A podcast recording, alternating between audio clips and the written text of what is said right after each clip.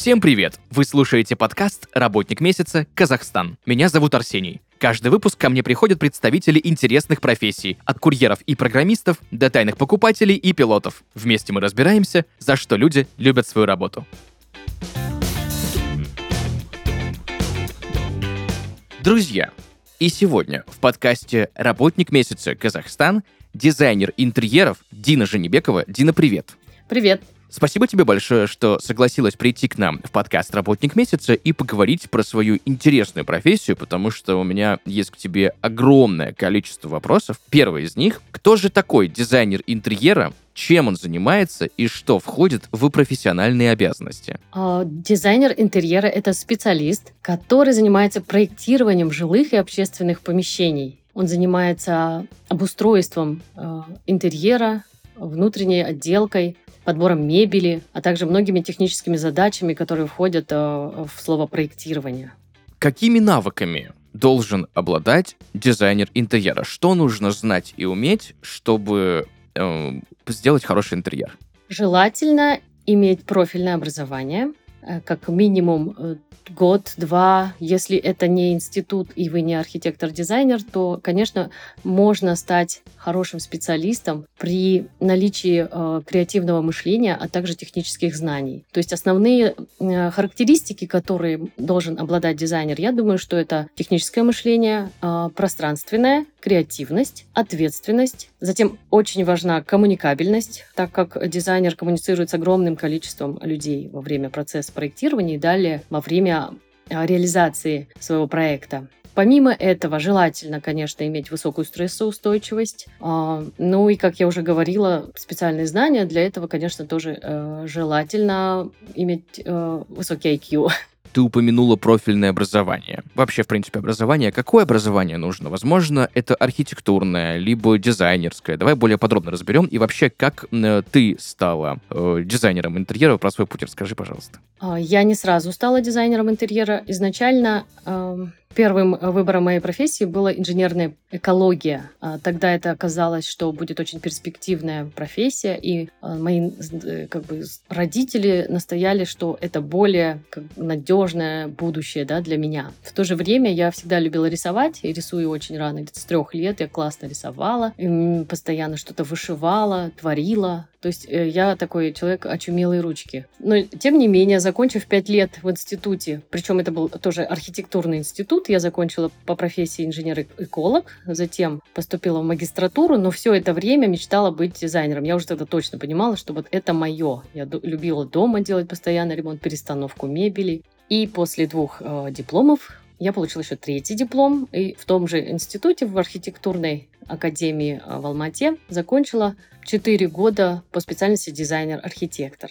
Мне всегда было интересно, знаешь, ну это же не так очевидно, давай так, наверное. Вот все как думают, да, что дизайнер интерьера разрабатывает какой-то проект, отдает э, стройбригаде, и вроде бы все, все получается. Но я уверен, что там есть огромное количество подводных камней. Как вообще проходит разработка дизайна интерьера, из каких этапов она состоит? Давай этот момент более подробно разберем. Итак, э, когда мы получаем запрос от заказчика э, на проектирование, мы назначаем встречу, для того, чтобы понять, насколько мы подходим друг другу, я для него как дизайнер, а он мне подходит тоже по э, общим взглядам на проектирование. Мы встречаемся, несколько часов у нас проходит в беседе, э, показываем наши проекты, он рассказывает, что хочет, делимся ощущениями, впечатлениями, затем подписываем договор, если все прошло успешно. И процесс начинается с замеров. Мы выезжаем на объект, замеряем, э, делаем фотофиксацию, снимаем нужные нам узлы для того, чтобы позже это все нам пригодится для разработки плани...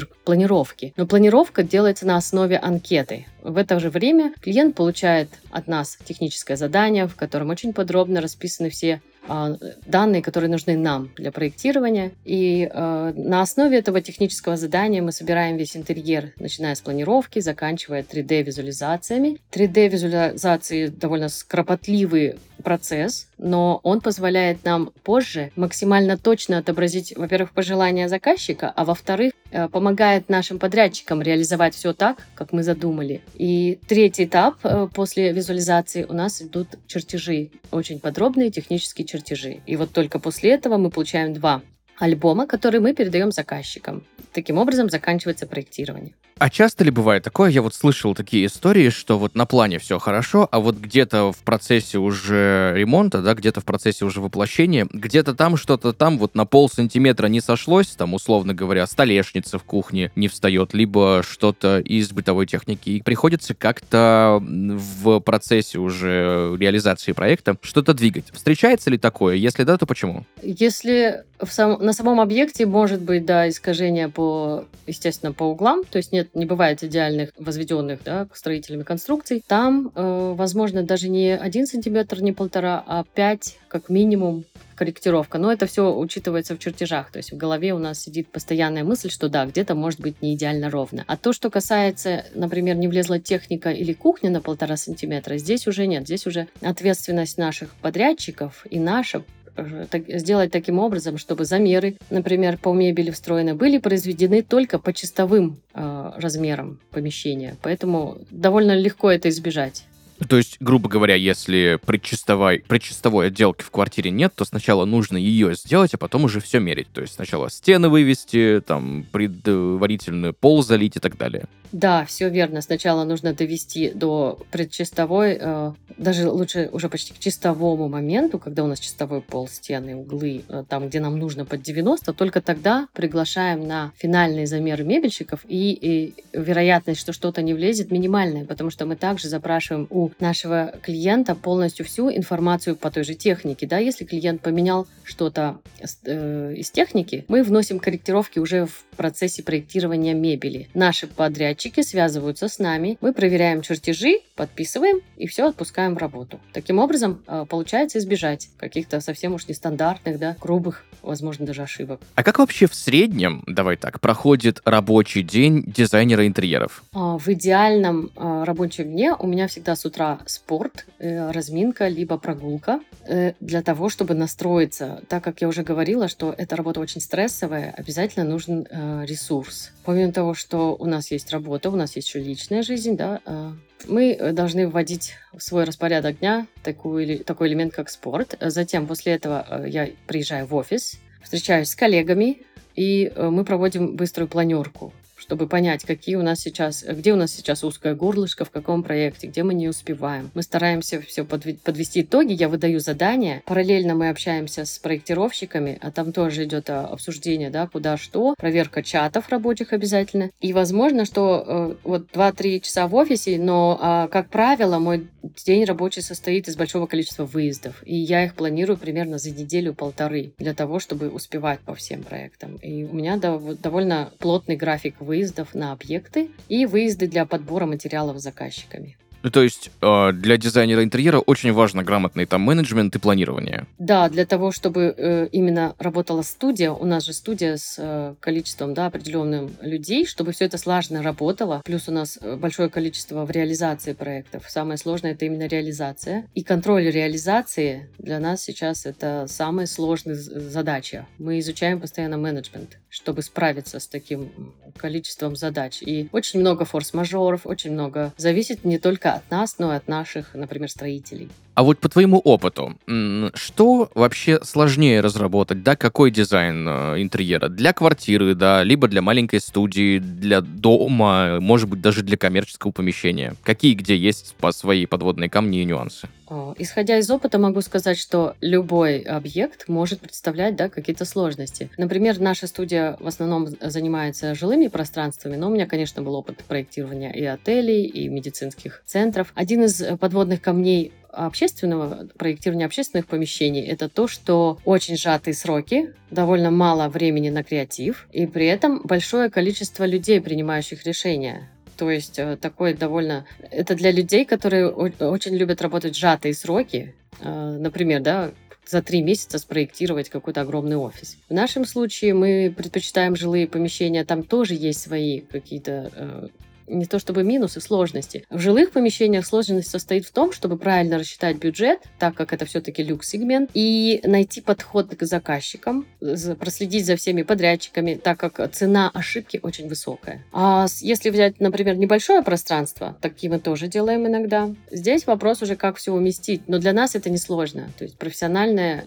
подход мы уже хорошо разработали, как работать с, любым, с любой площадью. Здесь вопросов нет. Это нетрудно. Ты знаешь, я недавно столкнулся с таким понятием, как homestaging, и немножечко не понял, что это и чем это отличается от дизайна, и почему это направление ну, сейчас очень популярно. Насколько мне известно, homestaging — это один из видов декорирования интерьера, когда глобально не меняется пространство, но за счет правильно подобранного декора текстиля э, пространство становится, э, начинает выглядеть более э, привлекательно для покупателей, для, арен... для, для тех, кто снимает это жилье в аренду. То есть это вид декорирования. Давай, знаешь, еще вернемся. Ты вот про... Мне хочется больше поговорить именно про взаимодействие дизайнеров, да, и строительной бригады. Ты упомянула про отбор материала. То есть я так понимаю, что дизайнер вместе с заказчиками всегда занимается именно подбором материалов, из которых будет воплощаться проект. Да, так как вот про строителей в их обязанность входит полностью э, снабжение черновыми материалами, а мы, как дизайн-студия, отвечаем за эстетику, поэтому все, что касается э, внутренних материалов, таких как кафель, штукатурка, цвет стен, цвет штор, фактуры, за это отвечаем мы. И так как мы разрабатываем э, очень подробные визуализации, конечно, заказчик ожидает, что цвет будет совпадать и атмосфера будет передаваться. Это все зависит от того, как, какой подход у дизайнера, да, например, если я лично подбираю текстиль, то мы вместе с клиентом выбираем то, что нам нравится, и очень важно, это все должно соответствовать бюджету. Мы привыкли работать с материалами, которые облегчают э, тот же подбор красок, да, есть очень много различных материалов, но мы уже выбрали для себя определенные бренды, которые мы, в которых мы уверены, что цветопередача будет и эксплуатация максимально качественной, максимально эффект, эффективной. А часто ли такое случается, когда изменения в проект вносятся уже на этапе ремонта, да, на этапе реализации? Бывает ли такое? Если да, то почему? Ну, на моей памяти это не так часто. А, мы прописываем в договоре, что после того, как проект уже выдан, и мы уже все утвердили, не допускаются изменения в проекте. Крайне редко бывает, что мы идем навстречу, но всегда за этим идет шлейф не то чтобы ошибок, но очень много переделок. То есть мы поменяли, мы убрали, например, гардеробную, сделали шкаф, и все, сдвигается вся мебель в проекте. Естественно, двигаются все электровыводы, точки, а этого нет в чертежах. И у строителей появляется сразу много вопросов. А что же нам делать? Потом у мебельщиков появляются вопросы. То есть моя задача как дизайнера и как э, и наших менеджеров, да, всех, предупредить такие случаи. Поэтому для этого и существует анкета, в которую, заполняя которую заказчик должен отнестись к этому с большим-большим, большой ответственностью он должен продумать и не передумывать затем уже, когда строители с отверточками, да, уже с дрелью стоят на объекте. Это занимает довольно долго. Ну, то есть это мы теряем время. Мы теряем время на переделки на объекте, скажу так. Ну, а потерянное время — это потерянные средства, ну и удорожание последующее и так далее. Да, конечно. Каждое изменение влечет за собой изменения в бюджете, согласна, да, что это все связано. Это как очень сложная система, в которую лучше не вводить да, не нарушать гомеостаз да, системы, не вводить извне какой-то триггер, который потом повлечет, да, у всех проблемы, не только у нас, но и у наших заказчиков. А какие сейчас вообще тренды есть в дизайне интерьеров? Все еще популярен Сканди или что-то уже новое пришло? Давай более подробно разберем, что сейчас модно в 2023 году. В 2023 году люди приходят к такому интересному стилю, как, э, э, во-первых, э, Сканди, да, он есть, но он интерпретировался с такой японской ноткой теперь стал. Это у нас теперь как э, что-то типа смесь ваби-саби и сканди. Такой минимализм. Ну, кстати, вот я могу сказать, что тренды разделились на стиль ваби-саби, в котором очень много экзотики, этники, и на минимализм. Минимализм в таком понимании, что когда совершенно ничего лишнего, но при этом очень хорошие, дорогие фактуры. Почему э, дорогие фактуры? Потому что минимализм без фактур, он уже смотрится ближе к лофту. А минимализм э, уютный — это то, что э, микс между luxury и таким прям, знаете, а, аскетическим, аскетическим интерьером. А что, кстати, по поводу напольных покрытий? Ведь э, я вот помню, раньше очень был популярен ламинат, сейчас и ПВХ какие-то панели, и кварц-винил, кто-то вообще инженерную доску хочет класть, кто-то прям паркет, да? Какие, с какими материалами чаще всего люди работают, выбирают, какие, какие лучше, какие хуже? Давай более подробно этот момент разберем, вот просто вот для жизни в квартире. Какой лучше сделать пол? Ну, исходя из э, своего опыта, в том числе, учитывая, что я инженер-эколог, я стараюсь избегать э, непроверенных материалов в плане, в точ с точки зрения состава химического. Несмотря на то, что там, например, да, поставщики гарантируют эко-безопасность, я все-таки с осторожностью отношусь к некоторым материалам. И предпочитаю в проектах использовать паркетную инженерную доску, состоящую из нескольких слоев дерева. Я понимаю, что это не всегда входит в бюджет, но чаще всего когда человек использует, например, ламинат, а все остальное у него очень красивое, позже приходит осознание, что надо было на полах не экономить, да? Ламинат возможен, если это квартира в аренду, если это временное жилье или там для молодежи. Ну, то есть есть неплохой ламинат. Но идеальное покрытие это, я считаю, инженерную доску. Я, кстати, э, недавно слышал, что сейчас очень модно класть это все дело елочкой. Ну, не только модно, а елка французская, английская, она работает как базовый элемент в интерьере. То есть это может быть минимализм, но при этом полы у вас фактурные, и игра света на плашках, на текстуре дерева задает, знаете, такое настроение. Настроение плюс само ощущение, что ты ходишь по дереву, очень важно. И, конечно, елка одно из самых лучших да, решений в любой интерьер.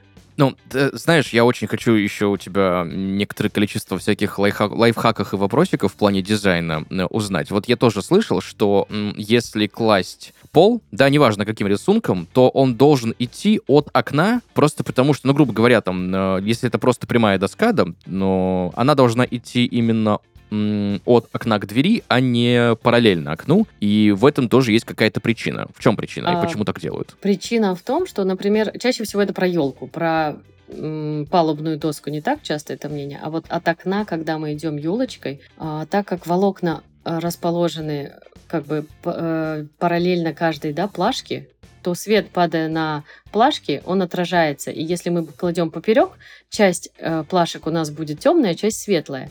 Но если мы э, кладем елку от окна, то свет равномерно заливает обе плашки елочки, и таким образом у вас получается более равномерный красивый э, пол. Вот, вот в чем секрет.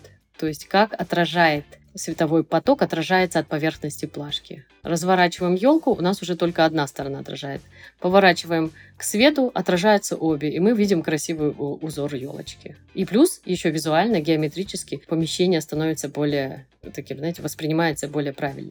Я еще, кстати, замечаю, что в последнее время э, в широком доступе, да, и финансово, да и, в принципе, по выбору появились различного рода м, умные технологии умного дома, да, то есть это какие-то шторы, да, которые открываются по, э, не знаю, какому-нибудь помощнику голосовому, это и различные варианты LED-освещения, и встроенные какие-то подсветки. И сейчас я, насколько понимаю, очень много людей э, делают выбор в пользу большого количества сценариев освещения и наличия какой-то умной техники, да, умного дома, чем какой-то там дорогой лепнине и вензелям. Часто ли это встречается и насколько труднее делать проект, у которого есть какое-то большое количество там умных розеток, лампочек, каких-либо светильничков, которые там по хлопку под голосу под подсвечиваются, каких-то зон э, подсветки вдоль стены, там, допустим, одна какая-нибудь полоска идет световая? Ну, скажу точно, утвердительно, что это намного сложнее, так как нам нужно будет предусмотреть везде э,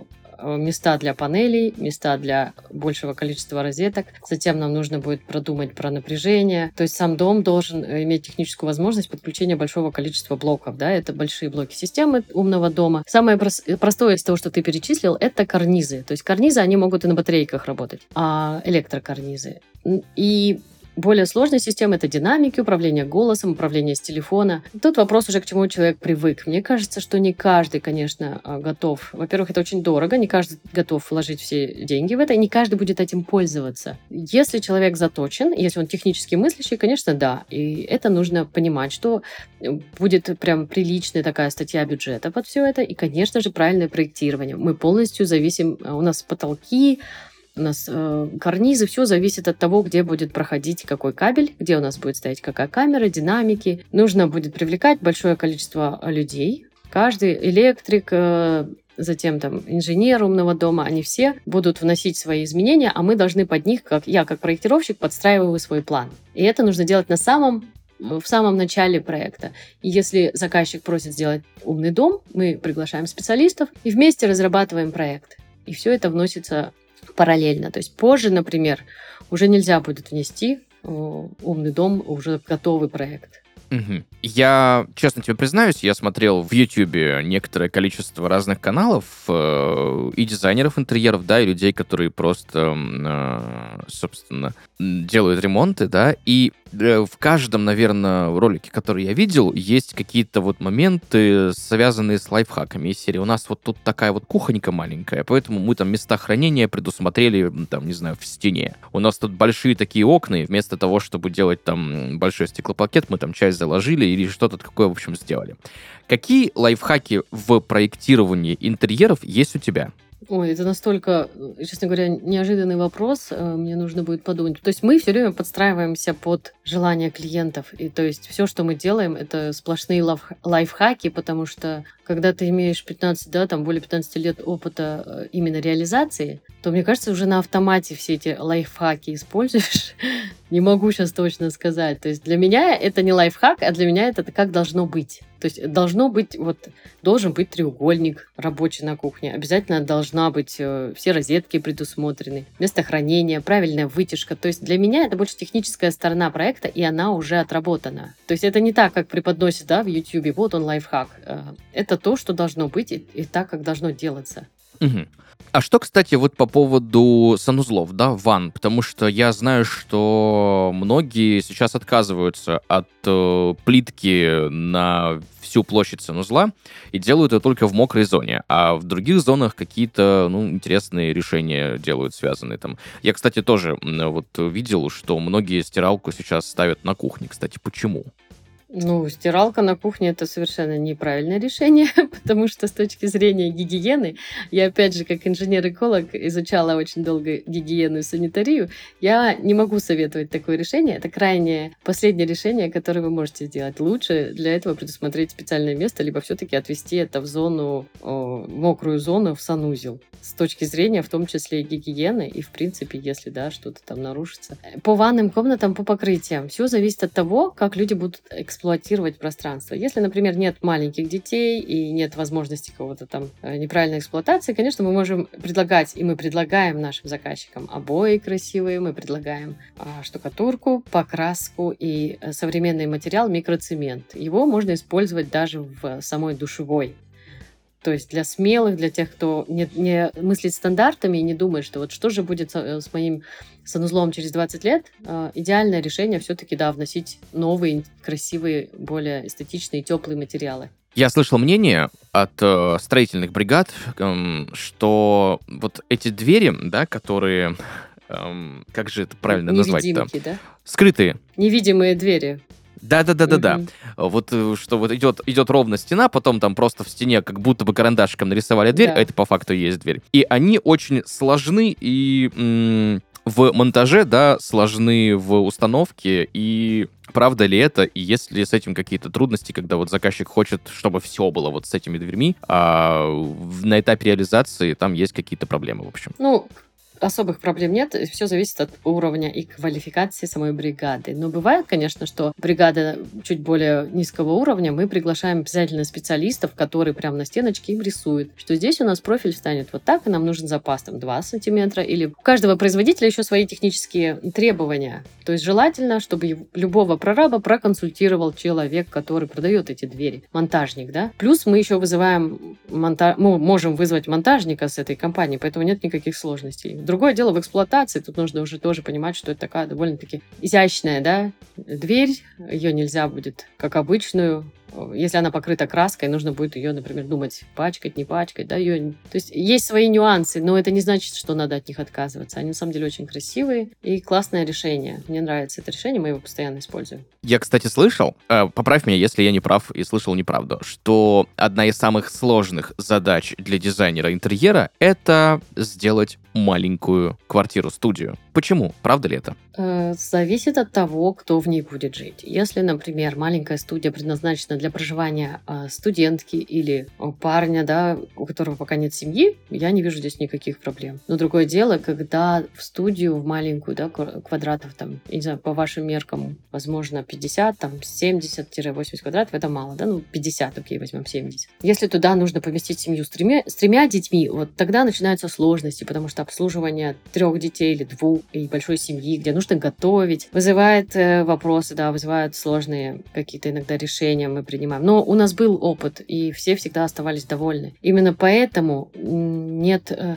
то есть мне кажется, что иногда люди пренебрегают и думают, что раз квартира маленькая, можно без дизайнера, или дизайн какой... дизайнер должен быть какой-то молодой, да, не совсем опыт. Но это обратная сторона. Э, чем меньше пространства и чем больше нужно туда уместить, тем сложнее проектирование. Но это возможно, и мы умеем, это умеем. Я, кстати, еще сталкивался с мнением э, от своих знакомых, да, что в дизайнерском интерьере жить невозможно. Но из серии, что вот все очень красиво, все очень классно, когда он только сделан и не обжит какими-то бытовыми моментами. А когда человек начинает там жить, условно говоря, у него там нет возможности или времени, или желания постоянно все это убирать куда-то, да, чтобы все красиво лежало. И иногда бывает, ну, люди говорят, что, ну, неудобно. Да, красиво, но неудобно. Встречается ли такое? Или это ошибка именно дизайнера? Ну, скорее всего, это ошибка и дизайнера, и заказчика. Э, раз заказчик не рассказал всю свою, да, как бы жизнь, что и как, куда он бросает, где он там, ему нужно, чтобы было всегда чисто, а что нужно спрятать от гостей. И тут вопрос больше к мне кажется, к заказчикам, потому что независимость от того, какой интерьер, все равно, то есть вот если человек э, любит собирать, да, всякий декор, всякое там пылесборнички, он будет это делать в любом интерьере, неважно, дизайнерский это или нет. А если э, человек минималист, для него идеальным пространством скорее будет дизайнерский интерьер, я думаю. То есть я сама, как дизайнер, который живет в своем дизайнерском интерьере, все-таки за то, чтобы интерьер был хорошо продуман, красивые элементы, все правильно спроектировано. Тогда будет меньше бардака. Вы же, мы же продумываем сценарий, как человек проснулся, куда он пошел, дальше, дальше. То есть весь день все, что он делает, продумывается нами. Во избежание как раз-таки э, бардака и прочего, да, какой-то неудовлетворенностью жизнью. Ты знаешь, мне кажется, если мы берем, допустим, квартиру, да, то у людей одна из самых, наверное, главных болей — это перепланировка. Ну, когда человек понимает, что вот хочется что-то поменять, и с какими вообще проблемами чаще всего люди сталкиваются при перепланировке? Ну, очень часто бывает, что человек покупает, например, на фундаменте свое жилье, и на плане он видит какой-то идеальный план, ему кажется все окей, а наши застройщики любят приукрасить, любят нарисовать мебель э, в другом масштабе, ему кажется, все поместится, все получится. Затем приходим мы, замеряем реальные размеры, а тут у нас появляется колонна лишняя, а где-то, например, канализация, вентиляция немножко не так, не так, как он хотел. И его ожидания, конечно, не оправдываются, но из таких вот основных, что мешает ему сделать перепланировку, это наличие несущих стен, вот он хочет снести, вот у нас было такое часто. Я хочу снести. Мы говорим, нет, это невозможно. Во-первых, э, очень жестокие законы в нашей сейсмичной зоне. Во-вторых, э, это очень дорого. То есть мы не идем на поводу, мы не нарушаем не нарушаем законы, мы не сносим несущие стены, мы не переносим канализацию туда, откуда потом не будет вывод э, той же самой, да, вот вода не будет идти самотеком. Есть ограничения, это привязки к выводам канализации, есть ограничения, такие как вывод вентиляции от застройщика. Мы не можем смешивать различные виды, виды вентиляции. Но это все решаемо. Вопрос только, что человек должен быть готов, что не все его пожелания э, реализуемы. Есть какие-то ограничения, да. Сильно ли отличается проектировка интерьера для частного дома или для квартиры? Или разница только в квадратуре? Отличается хотя бы потому, что чем, ну вот есть такое, да, у меня мнение, что чем больше, конечно, пространство, ну, то есть 200 квадратов, например, квартиры на 5 человек или на 6, и дом там 600 квадратов на ту же, то же количество жителей. Конечно, э, жилые дома проектировать легче, легче, э, это однозначно. Можно будет разместить технические помещения, можно будет сделать кладовки, расположить гардеробные. В плане э, тяжести нет, никаких тяжелых никаких я не могу отметить черт между домом и квартирой. Наоборот, плюс, когда у тебя большой дом и есть а, возможность уместить все.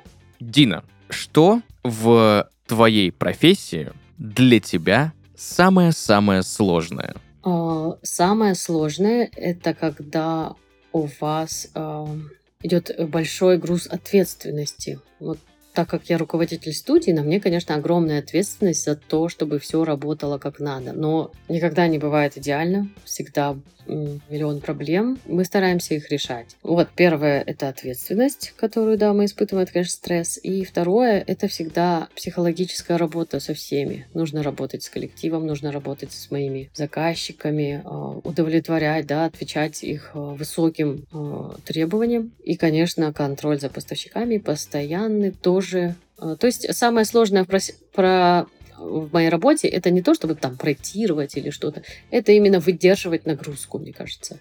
За что ты любишь свою работу? Я думаю, что моя работа отражает мое мировоззрение, то, что я хочу сделать мир красивее, и у меня есть способности. Я чувствую, как мои способности, да, мое э, цветовидение, мое там ощущение текстур и прочего радуют моих клиентов. И когда я вижу радость от э, реализованного интерьера, когда мы видим у нас процесс фотосъемки, да, готового интерьера, это, это вот очень большой, большой э, такой позитивный толчок действовать дальше, думать дальше, как, то есть не бросать эту сложную работу, именно видение красивого результата. Круто. В завершении нашего сегодняшнего выпуска, что бы ты могла порекомендовать начинающим дизайнерам интерьеров, либо же людям, которые только хотят в будущем ими стать? Ну, судя по своему опыту, я, например, советую часто искать работу в студиях. Для того, чтобы тебя наняли в студию, ты должен уже из себя что-то представлять. Во-первых, э, неплохой диплом желательно, да, э, хорошо э, знать программы. Даже если не очень хорошо знаешь, в наше время сейчас очень легко обучиться. Я считаю, что конкурентное преимущество современных дизайнеров и тех, какими были мы, очень большое. Вы можете изучить все онлайн и прийти уже со своим видением, со своими проектами в крутую студию, получить там очень хороший опыт. Но всегда нужно понимать, что не имея знаний, э, трудно будет влиться да, в коллектив профессионалов. Вам нужна э, твердая база знаний теории истории искусства, истории архитектуры. Затем, э, конечно, нужно иметь уже знания основы проектирования. Для этого нужно читать книги, либо отучиться, вот как я уже говорила, институт, какие-то очень крутые продвинутые курсы, не которые 2-3 месяца, а как минимум год-два. Но желательно, если вы все еще там молодой, да, и закончить институт, и затем по, как я уже сказала, по пути такому, что вы устраиваетесь в студию, набираетесь опыта, получаете шишки, но при этом у вас есть настав. Вот такой путь. Постоянно стараться читать, читать, изучать. Знания прежде всего, да, и потом только уже, например, фантазии, креатив. Должна быть фундаментальная твердая база знаний. Супер. Друзья, сегодня в подкасте работник месяца Казахстан Дина Женебекова, дизайнер интерьера, руководитель студии дизайна интерьера. Дина, спасибо тебе большое, что пришла сегодня к нам в подкаст, рассказала про свою профессию, про какие-то вот тонкости и нюансы, которые вот я, допустим, э, какие-то моменты, связанные с елочкой той же самой, и почему там что-то делается так, а что-то делается по-другому, вообще не знал. Поэтому, Дина, спасибо тебе большое.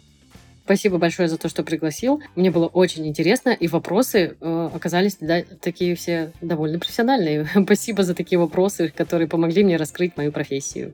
Пожалуйста, я всегда только с удовольствием как-то, знаешь, погрузиться вот куда-то в матчасть. Друзья, на этом у нас все. Услышимся в следующих выпусках. Пока-пока.